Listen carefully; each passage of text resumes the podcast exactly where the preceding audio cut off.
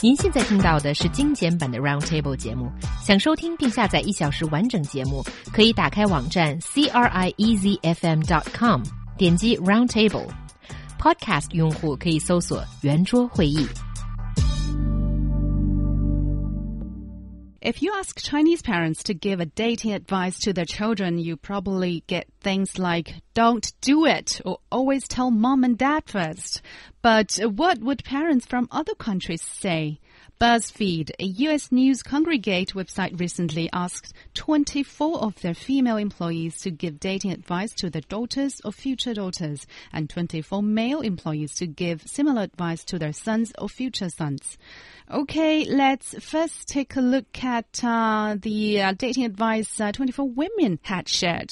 Yeah, why not? And I, I'm just really shocked by this list because I think it shows a degree of difference in culture. Like, I cannot imagine my mom talking to me about Maybe miss out number four on the list. yeah, it's it's a little bit uh, you know, making me blush if I actually say it like. Some of them are a bit explicit, actually, aren't they? Really. So, uh, and this is uh, apparently what um, Chinese mothers have told their daughters. N- not Chinese mothers, U.S. mothers, I think. Oh, is is it? Yeah. Oh, U- US. BuzzFeed, yes. U.S. mothers. Um, some of them are. The, number six on the list is great. Never grow a, a wishbone where your backbone ought to be. Oh, nice. I like that one. It's a good one there. Uh, they say uh, relationships may come and go, but your family will always be by your side. Some good good advice. That's what my mom said to me as well. Yeah, some good advice there. Uh, here's a good one, number 12. Don't worry about dating, just live your extraordinary life.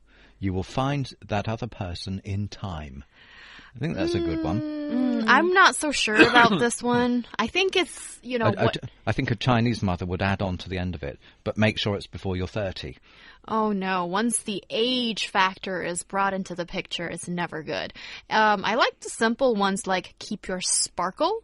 And uh, there's one that's really funny.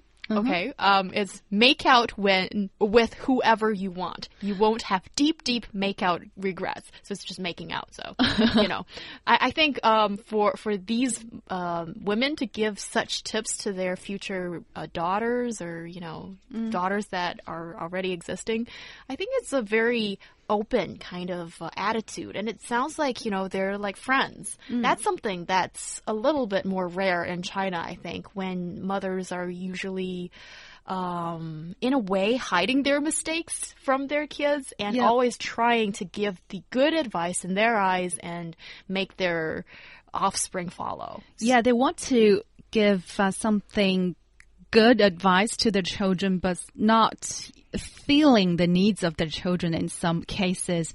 And uh, I'm a bit of a fan of uh, number nine suggestion. Uh, you have to love every inch of yourself before you can give give you all to someone else. Yes, that that's a little bit like um, the one about where is it? Um, if you try to please everyone, you'll never please yourself. Right. And on the list for men, because there's some advice that fathers gave to sons, there's a very similar one at number 17 on that list of 24 items, which is don't spend your life looking for the right person. Make yourself the right person oh that's for a you. good one Yeah.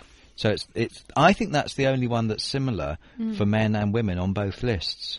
Yeah, and uh, also number seven on the men's list is very simple. Be nice. Is it saying that a lot of guys are not nice at all? well there are some guys are that are a bit harsh and nasty Don't out look there. at me when, when you say that. She, she was yeah, looking at Mom, me. Mom is a nice guy. Do you know? I think that the thing that isn't on the list, excuse me, of what fathers tell sons.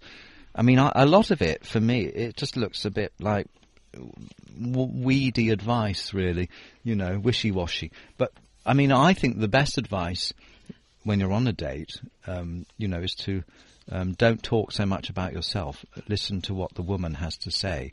I think that's absolutely key, personally, to a successful date, and that isn't on the list. And I don't know why. I think there's one similar to that on the list, but um, Pretend that you're in, oh, oh, I'm sorry, be interested in what she's saying. Did I nearly say pretend to be interested? you did say that. Really? Yes, and that's not helpful because when you're in a relationship, the girl will mm, sometimes subconsciously find Yes. out ways to test whether you have been listening to her or Right. not. Did you see that episode of Two and a Half Men where Charlie Sheen was um, saying that his key to a successful date is that every few seconds, when the girl's talking and you're pretending to be interested in what she says, you just go, uh huh, uh huh, Well, that's some, yeah, Yeah. uh huh, and, Uh-huh. and That's what I'm doing right now. I'm doing that uh-huh. too. Yeah, yeah. Keep going, and this, and then you can, and then you can, in your mind, you can be thinking about other much more important things than than what she's saying. Then when she tests you later and then you fail and then you're out of the picture. So Uh-huh. don't do that. But It's the same as women. You know, when guys talk about video games, about soccer games, about whatever, and the worst is when a guy moans to you and complains to you about teeny weeny things that go on in his life, it's You're right. You're right. and then girls just go, uh huh. You're yeah. right. You're What? right, Taeyong. Oh, that's really You're bad. right. Oh, you know, so it works both ways, I That, suppose. that was in Two and a Half Men as well. That every now and again, instead of saying "aha," you say "you're right," like I just was. Uh, yeah, uh-huh. I, I was listening. Yeah, yeah, I was listening. And back to sir. Yeah, go on. I was just Mark, going to say that have these, these say? things actually, which are very useful, aren't on the list, which is is a big omission. I think, That's why we're talking about this topic. and here's a message uh, from CC Vivian again. Her would, advice would be be your true self and wait for the one who accept and love you, uh, who you really are. Okay. Love you for who you are.